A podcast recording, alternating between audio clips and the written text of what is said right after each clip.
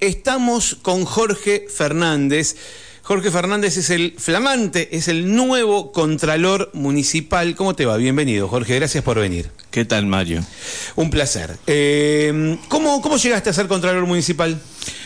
Bueno, la Contraloría es un cargo que se concursa, es un concurso abierto, público, se presentan todo aquel que reúne los requisitos. ¿Cuáles son eh, los requisitos para ser eh, Contralor? Tienes que ser o detentar el título de abogado, contador, licenciado en administración de empresas, doctor en economía, este, cinco años de residencia en la ciudad, ejercicio de la profesión Estar en ejercicio. haber ejercido en los últimos cinco años. Pero al pasar a ser eh, Contralor, ¿te, ¿te, bloquean título? Eh, ¿Contralor te bloquean título o no? Bueno, ese es uno de los temas que voy a plantear en la justicia porque la Carta Orgánica dice que no puede ejercer la profesión. Yo creo que eh, está bien dentro del ejido municipal. La Carta Orgánica tiene alcance municipal, no puede legislar fuera del municipio. Así que ahora en los próximos días, cuando se habilite la feria, se termine la feria judicial en, febrero, voy a hacer un, un planteo de declaración de certeza, que diga el juez si lo que yo pienso está bien o no. Bien, ¿sos abogado? Soy abogado, sí. ¿Y fuiste concejal en dos periodos? Fui concejal del 95 al 2003. Del 95 al 2003, ocho años, bien, dos, dos, dos, gestiones consecutivas. Dos gestiones consecutivas. ¿Y después qué hiciste? Bueno, siempre ejercí la profesión, pero fui asesor de todos los bloques de concejales que hubo en ese periodo. Asesor cuando decís, de, todos digo, de todos los partidos políticos. De todos los partidos políticos, claro. Este, lo cual habla de que mi trabajo era absolutamente profesional, no partidario. Y en el, hace ocho años atrás, en el 19, este, me designaron con asesor de todo el consejo, de los 11 concejales. Y lo he hecho hasta diciembre, hasta el 10 de diciembre. ¿Y qué, qué, mm, ¿cuál es tu trabajo en el Consejo? ¿Cuál fue tu trabajo? ¿Qué significa ser asesor de todos los bloques? ¿Qué laburo les haces a los bloques, a los concejales? Eh, hay determinadas eh, normas que cuando se afectan intereses, eh, derechos adquiridos o derechos personalísimos o derechos de raigambre constitucional, requieren antes de su dictado la opinión de un abogado. Porque puede ser que con la mejor voluntad se dicta una ordenanza y está eh, restringiendo derechos que... Ya está pisando algo, está tocando algo, está conflictuando con algo, hay que analizarlo en La ley de procedimientos administrativos de la provincia, que ha sido incorporada a la legislación municipal por una ordenanza, establece que determinados actos tienen que tener un dictamen previo legal. Y eso es lo que he hecho. Bien. Ya estás canchero con esto.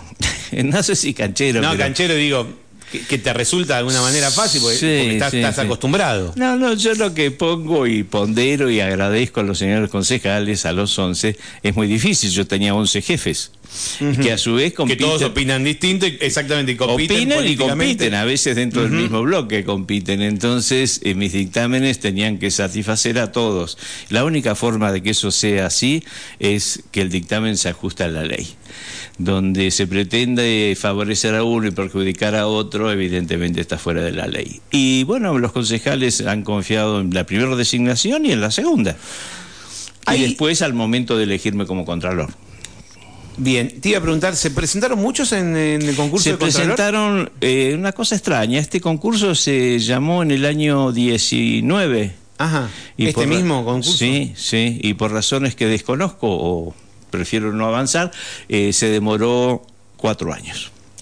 ¿Y durante estos cuatro años? En, esos, eh, en esa presentación inicial hubo cuatro concursantes, uno de ellos no reunía los requisitos, porque el primer requisito es ser argentino, y uno de los concursantes creo que era español.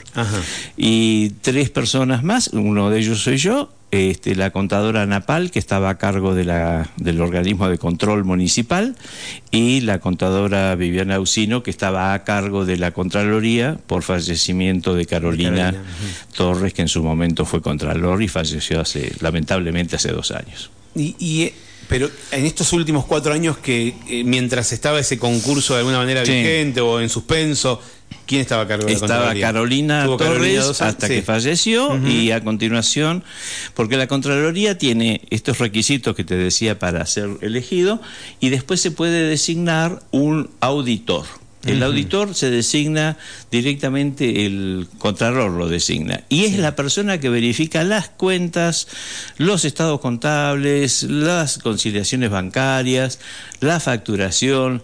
Ese trabajo lo hace un auditor y evidentemente tiene que ser un contador, porque Claro, eh, sí, tienen tiene que esa, manejar especia- números. esa experticia. Eh, ¿cuándo, ¿Cuándo te designaron? ¿Cuándo fuiste oficialmente El confirmado? concurso se terminó concretando en octubre del año pasado. Tiene tres etapas: los antecedentes, los una especie de examen para conocimientos. Sí, sí, sí, sí. Con una- puntaje. sí, y una entrevista, Entrevista personal. Con los concejales.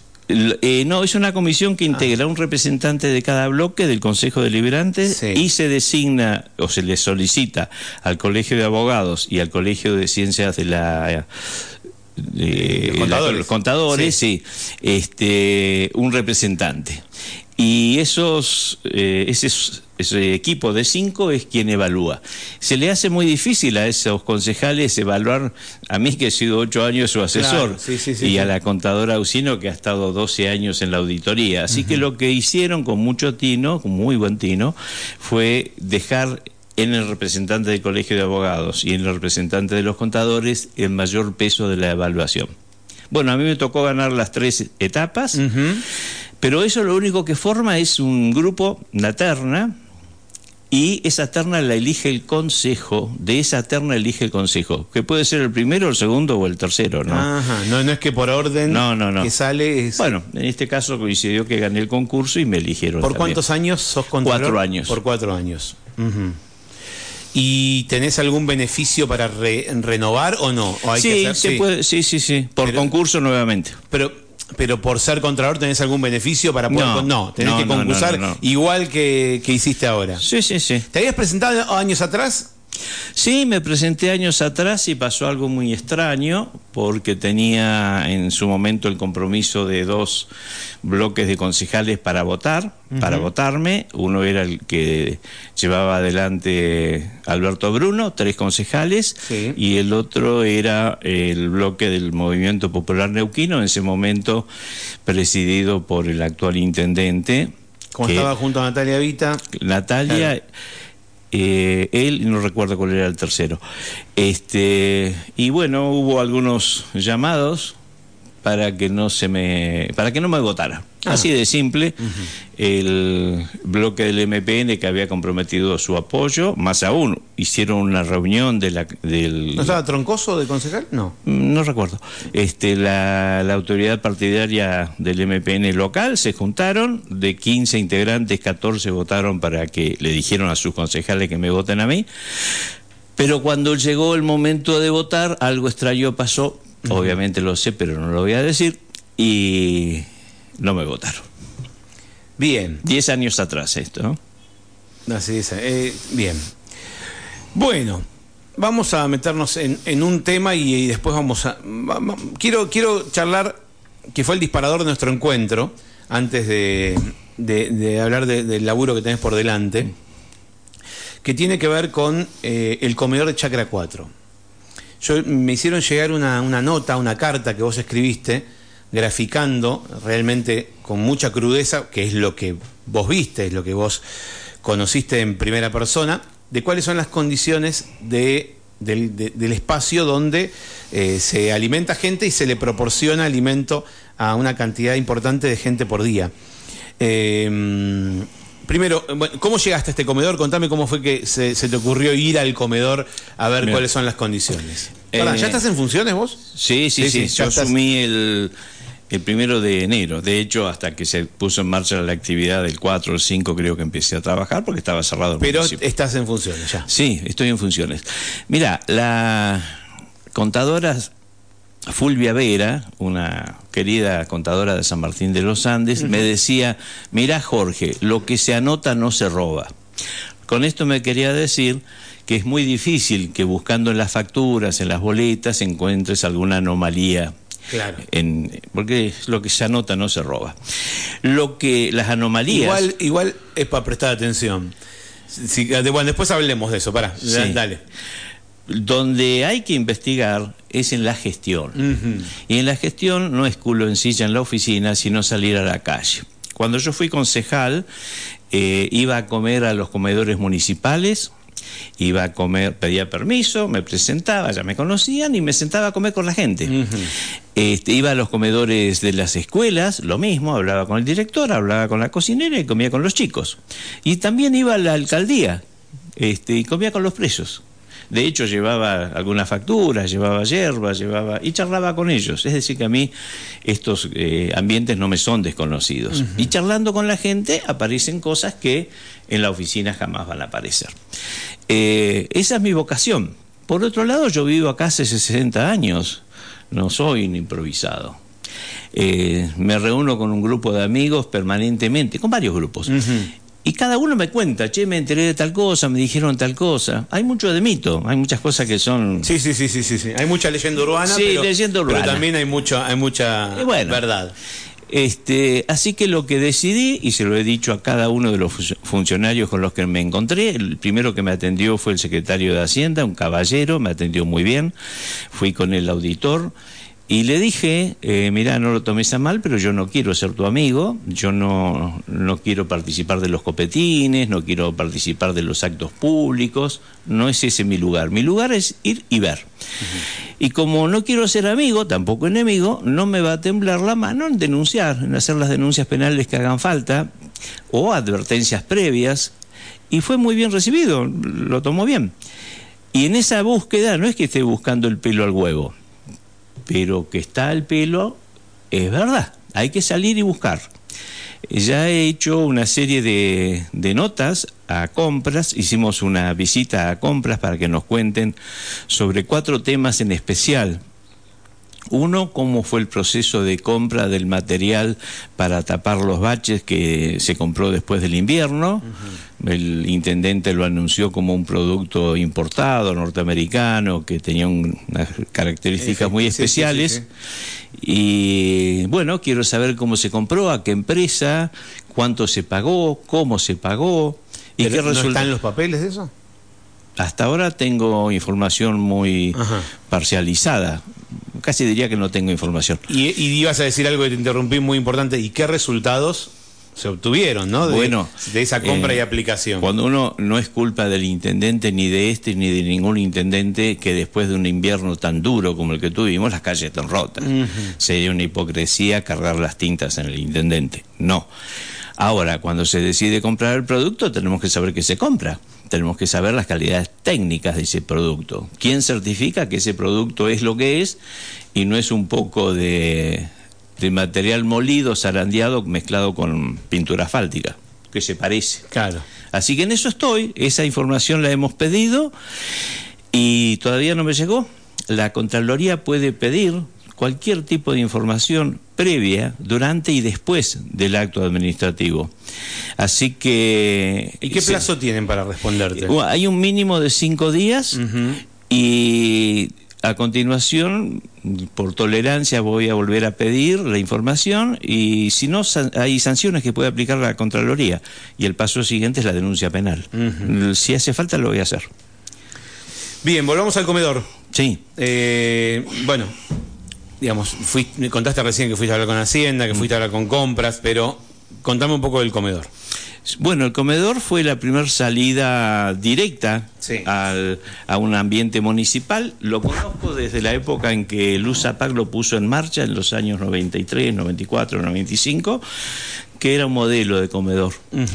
Este, dejé de ir porque dejé de ser funcionario y volví eh, por primera vez en 20 años. La verdad, patético. Una de las cosas que le preguntamos a Hacienda es, perdona, sí es Hacienda porque está en la parte de compras, cómo se seleccionan los proveedores del Claro. municipio. Ahí tenemos un problema, el municipio es muy mal pagador, entonces no que la gente no le quiere vender porque no Sí, paga, o paga 60, 90 días con la inflación que tenemos. Este, creo que hay 200 millones de pesos en deuda con proveedores, es el informe que vi de Contraloría, del año pasado, no sé ahora. y quería saber cómo se hacía la, selección de los proveedores, cómo se hacen las, las compras, quién va y compra, quién va y retira, eh, quién a diario pide los, los insumos, porque hay dos tipos de víveres, los frescos y los secos. Claro. Secos, aceite, hierba, azúcar. Sería lo no perecedero. Claro. Y los frescos es huevos, carne, verduras, frutas. Bueno, fui la imagen es patética, los muebles, si se pueden llamar muebles, son todos destruidos, eh, rotos. Eh, parece el comedor de un país africano en guerra. Y si se enoja alguien con lo que estoy diciendo, que vayan y que demuestren lo contrario. las ratas deben zapatear adentro de la, del comedor en las horas en que no hay personal. Hay una mesa que es donde se amasa el pan, que debiera ser de acero inoxidable o de, o de mármol, es de madera, está ajeada de tantas cuchilladas cortando el pan, y eso está pegado al horno no dudo que lo lavarán con lavandina o algo por el estilo, pero que los ratones, ratas y pericotes andan caminando por ahí, no tengo dudas. No los vi, pero no me hace falta. Están rebalsadas las, eh, el desengrasador, cinco metros de aguas negras eh, corriendo por el costado del, del comedor. Eh, los baños no tienen tapas los inodoros, no tienen... Es una miseria. Es una vergüenza. Un municipio, yo hace unos días, el mes pasado hice un crucero. Viajé con 3.500 pasajeros. Hablé, como soy charlatán, hablé con 80, 100. Estar en el crucero no te queda otra que caminar y charlar. Sí. Del 100% de las personas que hablé, todos conocen San Martín de los Andes. Se ve que son viajeros frecuentes, ¿no? Todos quieren volver a San Martín de los Andes y todos hablan maravillas de San Martín de los Andes. Y yo adhiero a eso. Somos un municipio con el privilegio de vivir en este lugar tan bonito y tenemos aspectos, eh, la oficina de turismo, el mismo edificio municipal y muchas dependencias más, que eh, son hermosas, bien mantenidas. La rotonda que está cerca de la policía caminera, del dispuesto. Ahora llegamos a esto. Un amigo, Guillermo Carnaghi, decía que la Argentina se tendría que llamar India porque somos una mezcla de Bélgica y de la India. Ahí está el ejemplo todas las cosas lindas que vemos en el centro es Bélgica. Y los edificios públicos y privados. El comedor de Chacra 4 es la India. ¿Qué cantidad de gente asiste? ¿Cómo funciona ese comedor? asisten 120 personas que tienen una entrevista previa por desarrollo social. Eh, le pregunté a las, a las chicas que estaban, yo fui a la una, a esa hora ya habían dejado los comensales se habían retirado, así que pude charlar tranquilo. Le pregunté cuántas veces había ido el intendente y cuántas veces había ido la secretaria de Desarrollo y me dijeron nunca. Esas 120 personas entran, creo que 10 y media, 11 y media a 2 y media. En esa hora comen. ¿Comen ahí? Comen ahí. Y aparte es los que se llevan comida a su casa hay algunos, o algunos de esos 120. Sí, hay algunos que se llevan la comida a casa. O sea, son 120 raciones que preparan. Algunas se, comen ahí y otras se van a, casa. Exacto. Me dijeron que han preparado para 120 personas un guiso con un pollo. Para aquel que está escuchando un poquito que pensó un que... Un guiso con un solo pollo para 120 personas. exacto y me mostraron en el freezer. ¿Cuántos pollos necesitarían para, para un guiso para 120? Bueno, no sé, lo que me dijeron es que en líneas generales son 7 pollos para 120. También, eh, también es, es, bastante poco, ¿no? Mario, eh, nos sentamos a comer y un cuarto de pollo se come una persona. es decir, que cuatro eh, serían para 28 personas, digamos, esos 7 pollos. pregunté si esa dieta estaba mm, planificada por un nutricionista, me dijeron que no lo saben, pero que no, porque cocinaban con lo que hay.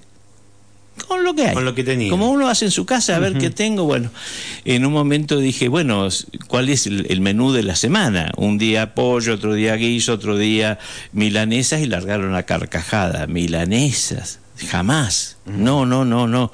Me mostraron en el freezer 5 kilos de carne molida. Eh, hice la cuenta para que no, no perder el tiempo. Son 40 gramos de carne por persona. O sea, si usas esos 5 kilos en una sola comida, equivale a 40 gramos de carne Sí. por persona. Este, Si alguien se siente molesto por esto, algún funcionario, que me desmienta. Estoy ofendido, estoy enojado, estoy furioso. Es terrible lo que nos estás contando, es terrible. También es terrible que no, que no vayan, ¿no? Que no, que, que- desconozcan, que no se acerquen y que no escuchen a la gente que trabaja ahí, que tiene mucho para contar, por lo visto. Uno de los funcionarios que tiene que atender el tema de los comedores es Sergio Vivanco. Sergio, estos días estuvo él personalmente pintando el comedor de Rode, de la calle Rode. Él con un chico que lo ayudaba, pincel, y no sé si lo terminó, porque no consiguió dentro de la administración un grupo de pintores para que lo pinten.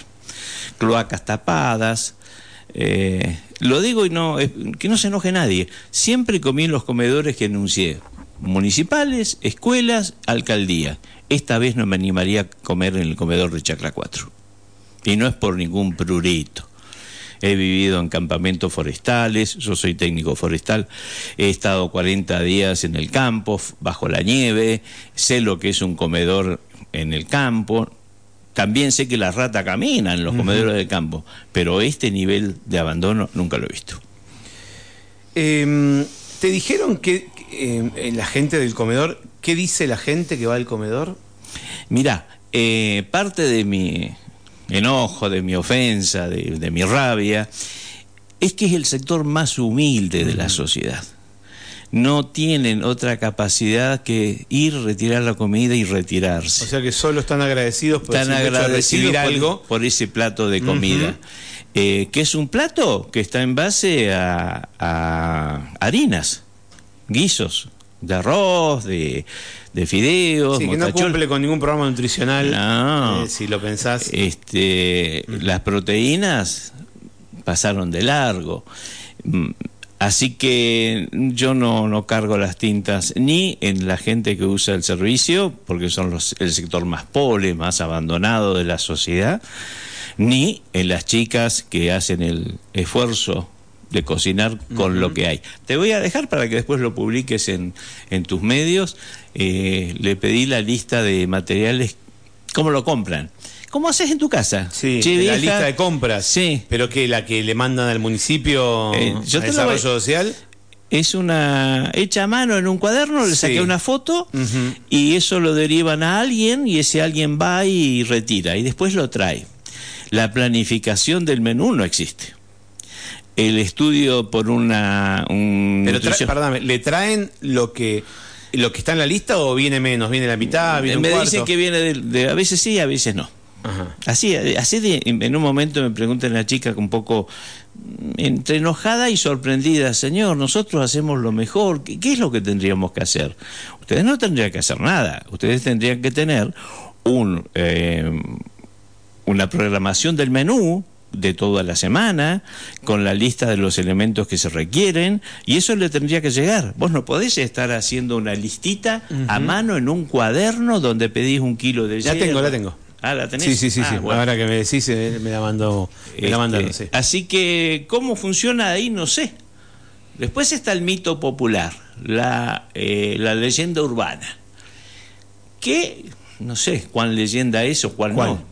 Que vienen y me dicen, vos sabés que estaba en la carnicería tal y había un empleado municipal que es el que retira los, los alimentos comprándose el asado para el fin de semana, a cuenta del municipio. Eh, voy a ir con esa persona a retirar la comida para ver cómo lo hacen. Y le voy a preguntar también, che, dicen que, que vos te llevas el asado. Por ahí es un mito, como tantas veces para denigrar a la persona, por ahí es un mito, por ahí no. Bueno, estaría bueno saber por sí o por no, como, Bueno. como diría Massa, ¿no? Por sí o por no, porque si también para, para si hay que desmitificar, también estaría bueno. es injusto que Eh, reciban ese... Exactamente, Sí. eh, así que está bueno para eso. Que mm, cuando te dije, vos dijiste lo que está escrito no se roba. ¿Así era la frase? Lo que está anotado no se roba, lo Sí. que está escrito, pues, si hay una factura. Eh, ¿Qué is- tenés en tu haber algún descubrimiento, algún hallazgo en estos últimos tiempos, alguna, algún eh, de, develar o encontrar algo justamente por lo que está escrito o por el, el análisis de lo que de, de lo que se ve? Eh, vayamos al pavimento, el bacheo. Sí. Eh, se compró O, o de años anteriores, digo, ¿eh? tal vez Ah, como. de años anteriores. o tal vez desde, desde otros lugares que Sí, ocupaste. Sí, sí, de pero, años pero anteriores. contámelo del pavimento y ahora rebobinamos. Lo del pavimento eh, se compró en forma directa, en Ajá. bolsones. mm, también no tengo la prueba, pero la he pedido, todavía no me llegó. ¿Cuánto se pagó? Me dijeron un millón doscientos mil pesos cada bolsón de un metro cúbico. Eh, tengo de dónde lo retiraron y cuando lo publique va a causar sensación. Y he preguntado que me digan cómo se pagó, a qué cuenta se transfirió, qué factura emitió el vendedor, qué calidad técnica tiene el producto, porque me han dicho que se salió enseguida. Lo pusieron y se, se salió. Ese es uno. Este, me tocó cuando era asesor descubrir, tristemente descubrir el proceso de eh, adulteración de un acta municipal con la cual intentaron cubrir el pago de horas extras no realizadas y terminó en una denuncia penal que la redacté yo y la firmaron el concejal Winkelmann y Monina King donde el fiscal determinó que efectivamente estaban adulteradas las actas, pero como no hubo perjuicio económico al municipio, no había delito. Léase, si investigamos más profundamente, van varios presos. El acta, el día 3 de junio del año 2020, 3 de junio, el acta dice que visto el decreto del intendente municipal del día 21 de julio, un mes y medio antes, ya habían visto el acta, el decreto y prestaban conformidad a eso. Yo llegué a dudar, esto lo leí en mi casa, digo, junio está antes que julio, ¿cómo es? No me acuerdo. Bueno, no, era absurdo. Efectivamente, yo pedí en la denuncia que se secuestre la computadora, que se hizo ese acta, secuestraron la computadora, encontraron el acta original y después la adulterada. O sea, el acta, había un acta original y después una que se le agregó, Se le sacó un que párrafo. se vio el decreto. Claro. Ese, ese párrafo se le agrega. se le agrega. Lo grave, yo le preguntaría al gobernador que viene ahora en los próximos días, señor gobernador, si sus ministros le traen un acta adulterada y lo convencen a usted de que es legal y usted la firma y después el fiscal dice que ha sido falsificada, ¿usted qué hace con sus ministros? Lo digo en términos bien criollos, le pega un boleo en el traste Sí, sí. y desaparece el ministro, el otro. No, todos los funcionarios municipales que le llevaron al intendente el acta adulterada sigan trabajando en el municipio. Y vos, des- por lo que estás diciendo, es como que le hicieron.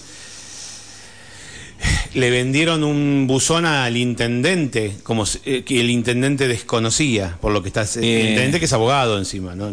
Bueno, Sí. no solamente abogado, secretario de gobierno, secretario de Hacienda, concejal, convencional, convencional municipal, eh, dos veces intendente, obviamente sabe.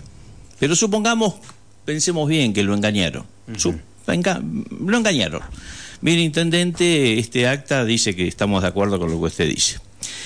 Ocurre que esa comisión que hizo ese acta estaba suspendida sus actividades por una orden del Poder Judicial, el Superior Tribunal de Justicia. Dijo, hasta que no haya una sentencia firme, esta comisión no puede opinar. Opinó, firmó, se lo llevó al intendente y con eso blanquearon las horas extras que se habían pagado. Infinita cantidad de horas extras en la época del- de la pandemia. Eh, La comisión es la CIAP. Claro, la CIAP. Sí, sí. Eh, bien, te, te preguntabas, bueno, algunos de los que de los que fuiste encontrando para atrás, digamos, sin Sí. tener que ser contralor. Eh, ahora vas por el tema del pavimento como primera actividad eh, para ver, para, para conocer y, y que sea bien transparente eh, el detalle de su compra. Pero hay más también. Ajá. Eh, todo el pueblo, todos nosotros, colaboramos con la separación de residuos reciclables. Sí. Carbo- cartón, vidrio, papel, metal. Sí. Ese material se vende y la información que tengo es que se vende a 45 pesos el kilo, lo vende el municipio, a un único comprador en, en la, no sé si en Neuquén o en Chipoleti, es lo que estoy averiguando. En Chipoleti. Y eh, otros compradores pagan 160 pesos el kilo. Ajá. Y a su vez no recibimos pesos, recibimos guantes o palas o qué sé yo, materiales. ¿A qué precio? Nadie sabe. Ese expediente lo he pedido y todavía no me ha llegado. Y parece que va a ser muy difícil conseguirlo. Eh, sí, Cipoletti, acá me dicen. Eh, Rezagos Cipoletti. Rezagos Cipoletti. Eh, bien. Bueno, vas a tener mucho laburo. Sí. Acá sí. me piden que vengas una vez por semana. ¿Eh? A este señor me lo invitas una vez por semana, ¿eh? Me dicen por acá. Soy abogado y sé que cuando abro la boca tengo que tener el documento que lo respalde, porque si no me ligo un juicio por calumnias e injurias. Así que los que están escuchando esto y se sienten molestos, que sepan que tengo con qué respaldar mis dichos y que llegado el momento estarán radicadas las denuncias penales correspondientes. No les tengo miedo, porque otra de las características son el matonismo, ¿no? Hace unos años a la Contraloría le llenaron la puerta de bolsas de basura. Ajá. Es como un pasillito y le metieron 150 bolsas de basura. Este, hace unos años prendieron fuego el archivo municipal. Hace unos años recorrieron las calles tirando la basura al, al- al medio de la calle mientras estaban de huelga los basureros, la gente que recoge las basuras. Hace unos años me pintaron un auto cero kilómetro, hace varios años, pero la, la gente sigue siendo la misma. No les tengo miedo. No es que sea súper valiente, Capitán América. Pero cuando la verdad lo asiste y la documentación la tenemos respaldándome, este, y lo que sí necesito es la colaboración de la comunidad, porque si no es el loquito suelto que grita eh, solo a la luna, no, no, no. La gente ¿Qué, tiene... pe- qué espera? Apoyo, digamos. Claro, estamos viendo la forma de, de publicar a través de una, mm, Una página web. Una página web el accionar del Consejo de, la Contraloría. El- la Contraloría hace un informe trimestral dirigida al Consejo que en líneas generales no se lee mucho. Bueno, yo quiero que ese informe quede en la página web. Bien. Por ejemplo, que sepan que hoy tenemos 980 empleados municipales. Que la gente sepa también que el 82% del presupuesto municipal se gasta en sueldos. Que la gente sepa también que solo recaudamos el 52% de las facturas que emitimos. Cuando en otros momentos y en otras gestiones, que obviamente las tengo identificadas, se recaudaba casi el 80% y la cantidad que se pagaba en sueldos no llegaba al 50% este desmadre en el uso de los recursos municipales son los que después no te dan para tener un comedor digno. Así que vas a compartir este informe que van a sacar cada tres meses, Más los diarios. más, más las novedades, en Sí. la web, para que todo el mundo pueda entrar e ir viendo que, digamos, las novedades eh, que, que vayan, que vayan surgiendo eh, en la Contraloría. Voy leyendo mensajes, ¿dónde firmamos para apoyar a la Contraloría? Eh, mm, hay más mensajes, muchísimos mensajes más. Eh, bien, te vamos a volver a invitar. Vas a estar muy ocupado seguramente, porque va a haber mucho para, para revisar. ¿Vas a, vas, a, ¿Vas a encarar para atrás también? Eh, hay cosas que por la continuidad que tienen es inevitable Claro. ver para atrás. Este y sobre todo que las cosas se hagan bien. La función de la Contraloría es revisar los actos del Ejecutivo, del deliberante y también del juzgado de faltas para que estos se hagan de acuerdo a las normas vigentes. Eh, muchas veces se hacen mal por desconocimiento. Eso lo he notado tantos años. Yo estoy en, la- en el municipio desde el año 95, de una u otra forma. Este, y veo que a veces con muy buena voluntad se hacen mal porque no saben. Este, así que enseñar, ir al- a, cada oficina y explicar, mira, esto tendrías que hacerlo así. Pero sobre todo, la sociedad, cuando cede libertades, se, se, ve obligado para vivir en sociedad a cumplir con normas. Los argentinos, hay un, un autor, Carlos Nino, que dice un país al margen de la ley tenemos la costumbre de hacer la ley a mi gusto, tipo plastilina, la acomodo y la y hago después así. encima nos jactamos de eso. Sí, sí, sí, también. Como cuando se cuelgan del cable, somos vivos. Sí, Eh, y, estamos choreando. Y nos va mal, porque las sociedades organizadas cumplen con la ley. Así que mi función es hacer cumplir la ley y aquel que no la cumple, primero advertirlo por si no sabe, por si no cometió un error, y segundo sancionarlo. ¿Armaste vos el equipo?